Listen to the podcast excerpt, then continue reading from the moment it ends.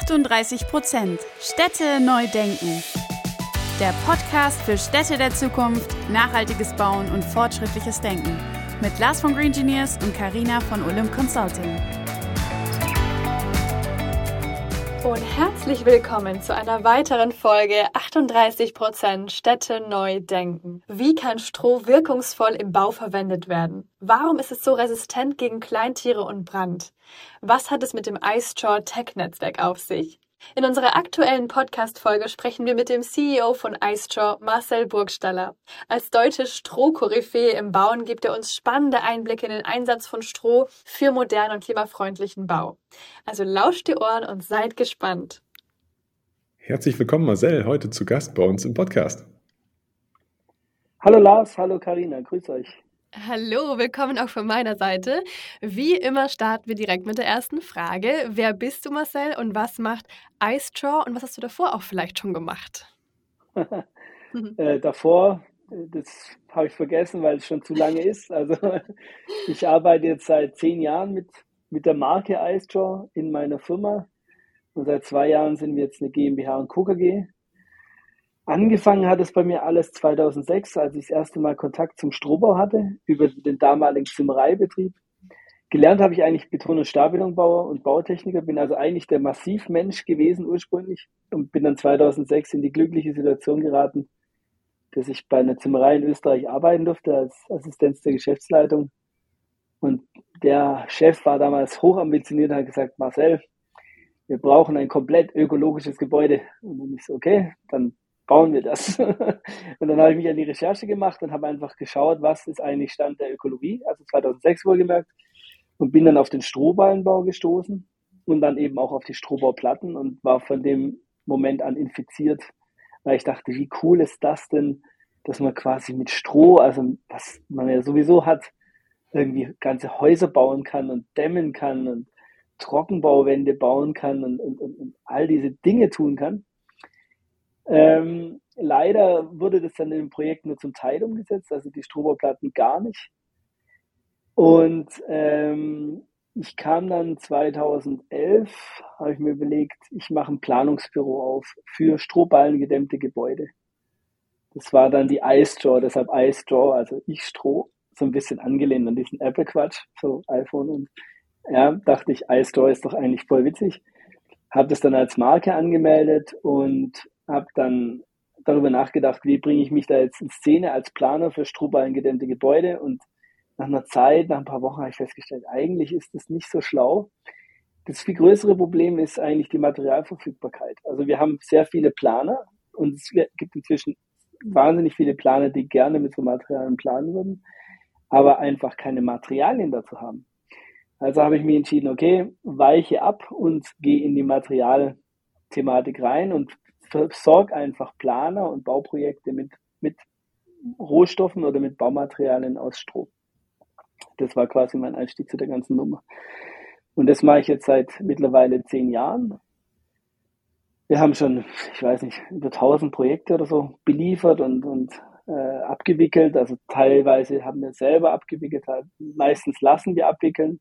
Meistens sind wir nur die Lieferanten für die Platten. Wir haben im September letztes Jahr jetzt eine eigene Stroheinblasdämmung an den Markt gebracht mit einem sehr guten Dämmwert. Die hatten wir vorher schon mal auch in einem anderen Projekt äh, mitentwickelt, aber leider ist die Kooperation äh, gescheitert, wie es manchmal so ist. Tja, und aktuell arbeiten wir an der Erweiterung der Produktionskapazitäten und im Aufbau von noch einem Produktionsnetzwerk, weil das sich ja bei Stroh anbietet. Spannend. Ja. Bevor wir jetzt zu tief ins Detail schon einsteigen, was vielleicht bei späteren Fragen auch noch ganz gut passen würde, einmal noch mal ganz generell, was ist für dich das Thema Nachhaltigkeit eigentlich in der Baubranche, speziell im Bereich Architektur und Bauen? Also ich komme aus dem klassischen Bauen. Ich habe also sehr viel Bauleitung gemacht, ich habe Projektsteuerung gemacht in allen möglichen Bereichen, also vom Einfamilienhaus hoch bis zu Industrieanlagen. Und daher kenne ich einfach das Thema grundsätzlich, Bau ist kostengetrieben. Das ist Punkt Nummer eins. Punkt Nummer zwei, der Bau muss nachhaltig werden, aber eben mit Blick auf die Kosten. Das heißt, wenn ich Nachhaltigkeit im Bauwesen erreichen will, muss ich einfach sagen, ich brauche Lösungen, die den Kostenrahmen nicht komplett sprengen, beziehungsweise die den Kostenrahmen halbwegs einhalten, beziehungsweise so viel Mehrwert bieten, dass sie ähm, die eventuellen Mehrkosten absolut rechtfertigen. Und diese Situation haben wir jetzt. Seit dem ESG und seit dem European Green Deal ist einfach die Investment oder die, die Investoren und die Projektentwickler darauf voll fokussiert, nachhaltig zu bauen, weil einfach äh, die ganzen Kapitalanleger und die, die institutionellen Gesellschaften grüne Anlagenformen suchen müssen aufgrund dieser Vorgaben. Und das befördert jetzt dieses Bauen, dieses ökologische Bauen absolut.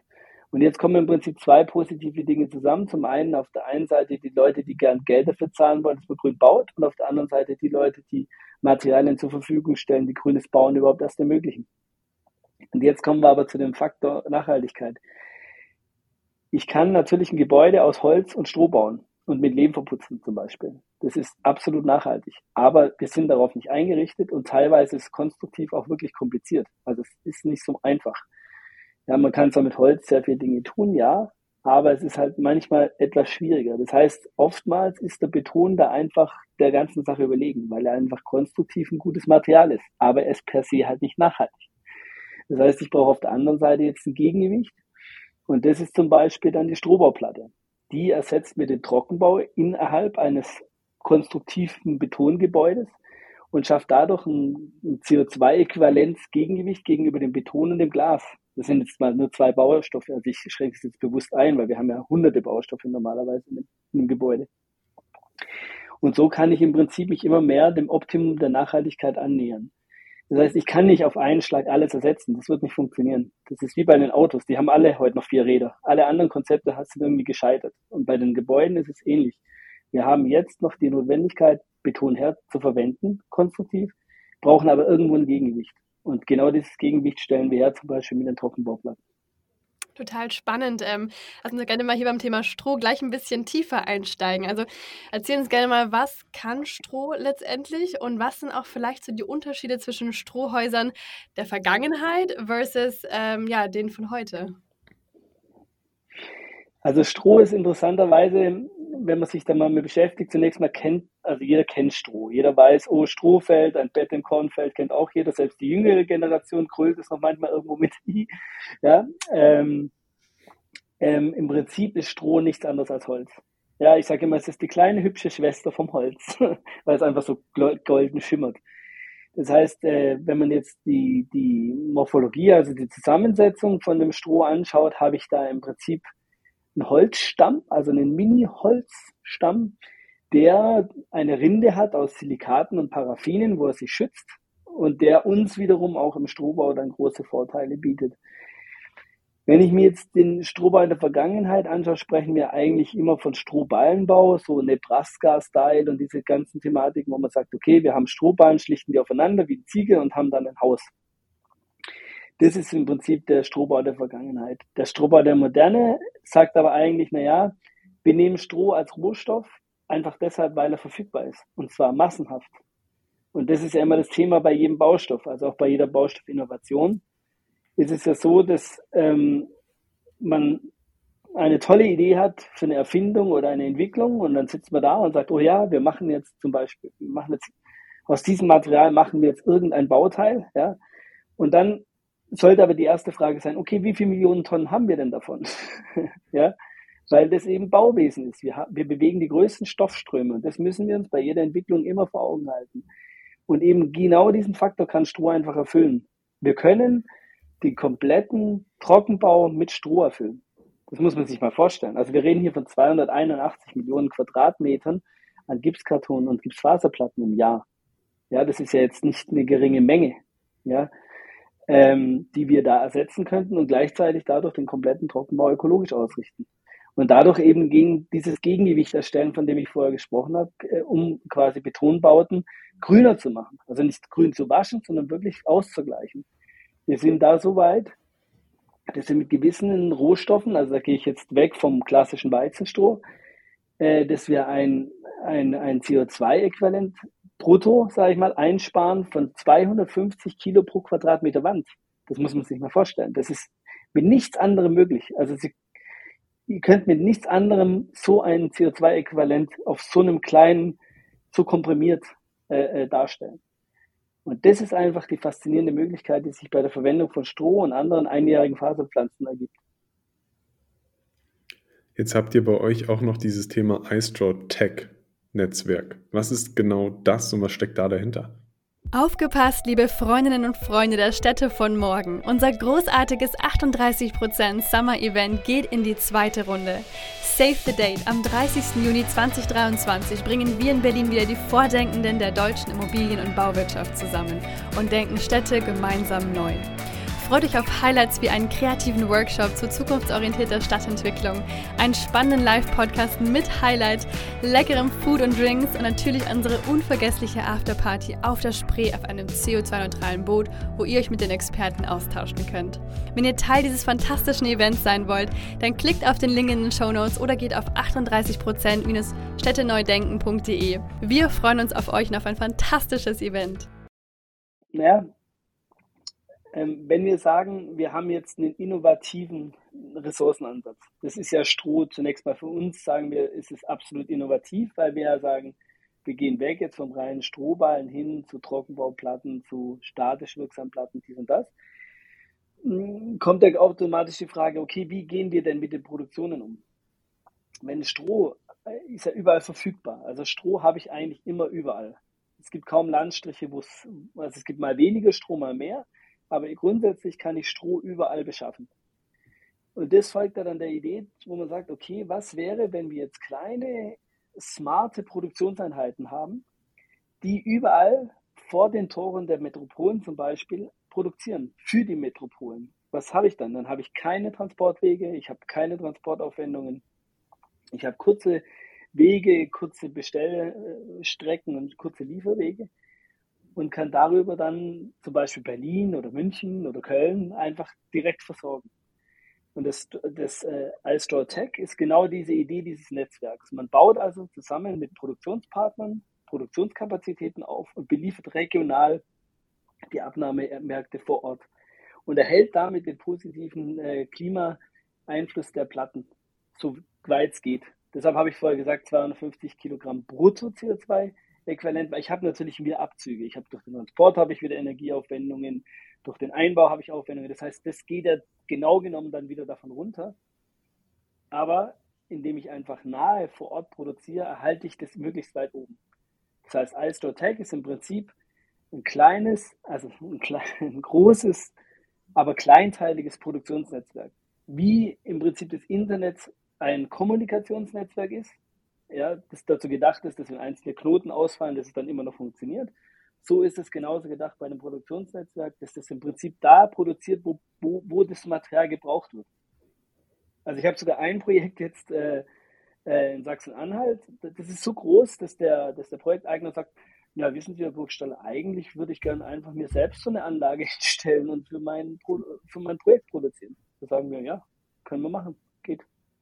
Und wenn er nachher sagt, er braucht die Anlage nicht mehr, dann nehmen wir die mit, dann nehmen wir die weiter und äh, stellen die dem nächsten hin, entweder einem permanenten Produzenten oder die gehen dann auch wieder in ein Projekt und stellen es dem zur Verfügung. Und so erhalten wir quasi den, die, die potenziell hohe Klimaschutzwirkung von den Produkten, die da rauskommt. Alright, sehr, sehr spannend. Ähm, jetzt haben wir viel erfahren äh, über die Vorteile von Stroh. Was würdest du denn sagen?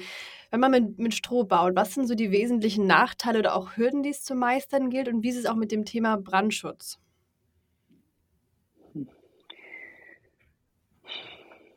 Also Nachteile sind die Vorurteile. okay. Das ist mal, sag ich mal, jetzt in der Wahrnehmung kein, kein Riesending, ganz ehrlich. Also aber mhm. wenn man zum Beispiel bei uns auf der Facebook-Seite oder so schaut und so, da sieht man dann schon immer so ganz, ganz, ganz durchdachte Kommentare, die man ja also überall hat. Das will ich jetzt gar nicht für das Stroh in, in, in Kauf nehmen oder in, in Anspruch nehmen.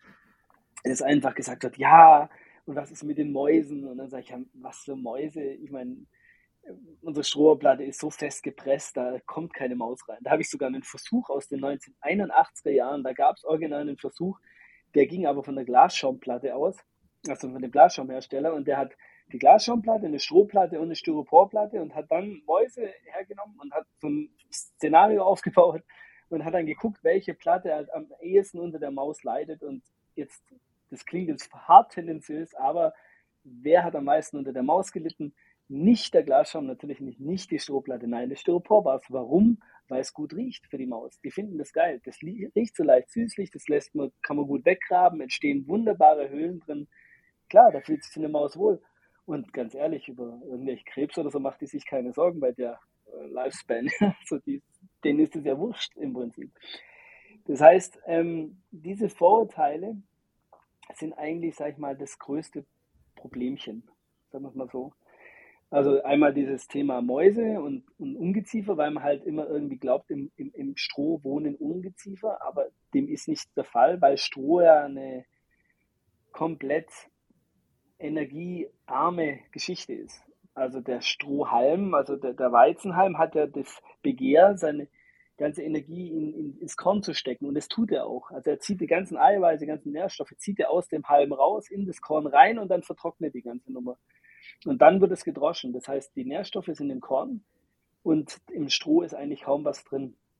Deshalb gibt es auch ganz wenige Tiere, die äh, Stroh jetzt wirklich zur, zur Ernährung verwenden. Ja, also meistens als Futterbeigabe, zum Beispiel in der Kälberzucht oder Kaninchen, Meerschweinchen, die können das verwerten. Aber eben auch immer nur so als, als Zusatz zu anderem, zu Grünfutter, weil einfach der Energiegehalt zu gering ist.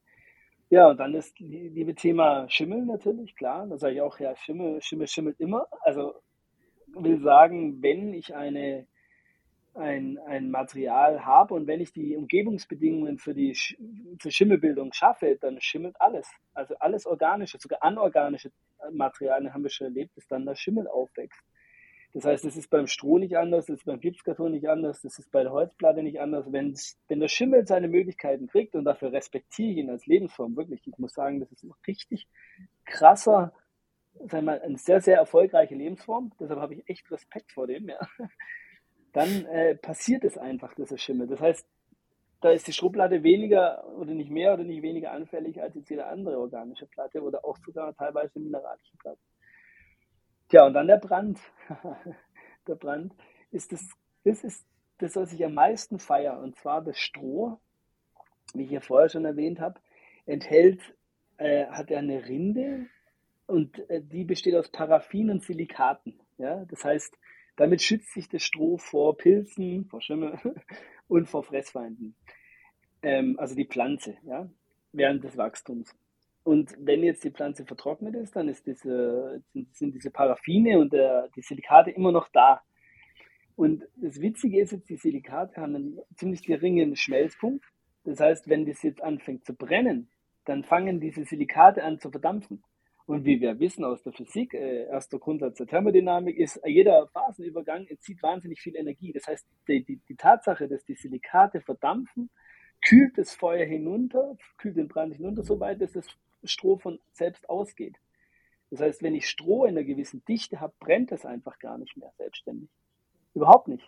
Und das heißt, wir bringen unseren natürlichen Brandhemmer mit.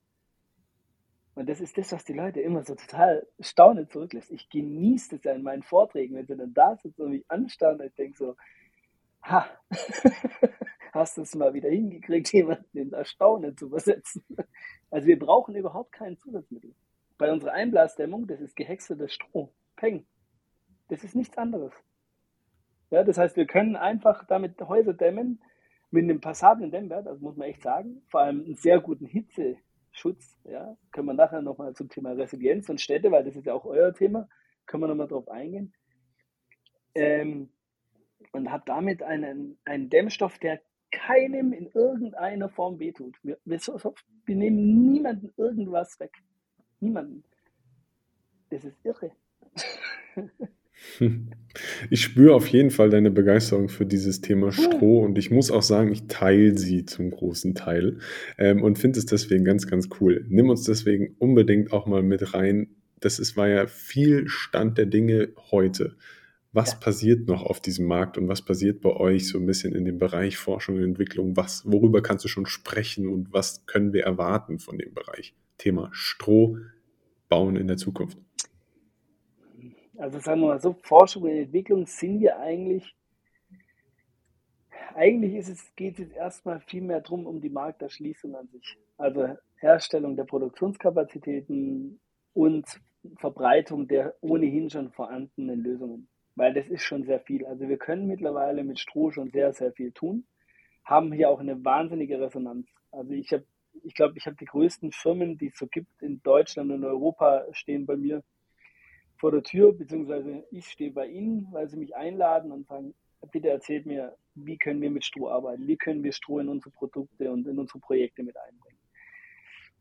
Das heißt, das ist, sage ich mal, eigentlich momentan das Hauptthema. Aber was ich natürlich schon sehe, ist, dass wir ein sehr großes Potenzial haben, also gerade im Bereich Brandschutz, also zum Beispiel hochfeuerhemmende Bauteile, äh, können wir erreichen. Also wir haben sogar schon F90. Es gab schon eine F90-Zulassung für Strohbauplatten vor 20, 30 Jahren. Das Thema ist ja nicht neu. Also das wurde ja schon öfter mal probiert. Das heißt, diese ganzen Dinge wieder aufzugreifen und dann im Prinzip der Bauwirtschaft oder den Bauausführenden zur Verfügung zu stellen, das ist auf jeden Fall unser Hauptthema momentan. Dann kommen verschiedene andere Rohstoffquellen äh, dazu, da besonders dann äh, Paludikulturen zum Beispiel, die dann einen sehr hohen Wirkungsgrad haben, gerade was den Klimaschutz angeht wo wir dann im Prinzip sagen können, ein Quadratmeter Wand ersetzt ein Kubikmeter Beton, also rein CO2-mäßig. Das heißt, ich kann dann im Prinzip äh, ein Kubikmeter Beton klimaneutral in Anführungsstrichen verbauen. Ja. Das ist ein Thema, was die Bauwirtschaft wahnsinnig äh, treibt, weil es kann, also man hat ja keine Lösung. Das ist ja das Schlimme. Ähm, wenn man sich das durch die Welt anschaut, also ich beschäftige mich ja viel auch mit anderen Entwicklungen und Innovationen, es gibt keine Lösung, die das so mitnehmen kann. Ja, die in dem Maße, in, in der, sag ich mal, in Anführungsstrichen Komplexität vorhanden wäre, dass man sagen kann, okay, wir können damit wirklich effektiv einen ganz sehr großen Impact äh, äh ermöglichen. Da gibt es nichts. Ja, und da ist Stroh auf jeden Fall eine ganz, ganz große Antwort darauf. Das sieht nur noch niemand so wirklich. Sind wir auf jeden Fall mal gespannt. Vielen Dank auch für den Ausblick nochmal. Jetzt habe ich die wunderbare Aufgabe, äh, dir die ja, berühmte, berüchtigte letzte Frage zu stellen, über die sich ja die Gäste manchmal ein bisschen beklagen, weil sie doch schwerer ist, als wir dachten. Ähm, wir probieren es mal, Marcel. Also in welcher Stadt der Welt bist du am liebsten oder hast du vielleicht auch die schönste Erinnerung? Und welche Gebäude oder welche Architektur hat hier auch den größten Einfluss drauf genommen? Oder was hat dir daran so gut gefallen vielleicht? Das ist echt, das ist eine, das ist echt eine krasse Frage, wirklich. Weil es gibt so viele beeindruckende Architekturen. Mhm. Ähm, also sagen wir es so, eine meiner Lieblingsstädte ist auf jeden Fall Berlin. Aber deshalb, cool. also nicht wegen der Architektur, sondern wegen den Architekten und Architektinnen natürlich, dass wir das mal gleich hier umfangreich alles haben. Weil ähm, die Berliner Architekten Architekten und Architektinnen ähm, einfach wahnsinnig weit vorne sind. Also die, die haben ein wahnsinniges Nachhaltigkeitsstreben und Nachhaltigkeitsbemühungen. Also wir machen die größten Projekte, die wir aktuell bearbeiten, sind in Berlin. Ähm, ich muss sagen, ich bin gar nicht so der, der Architekturfanatiker.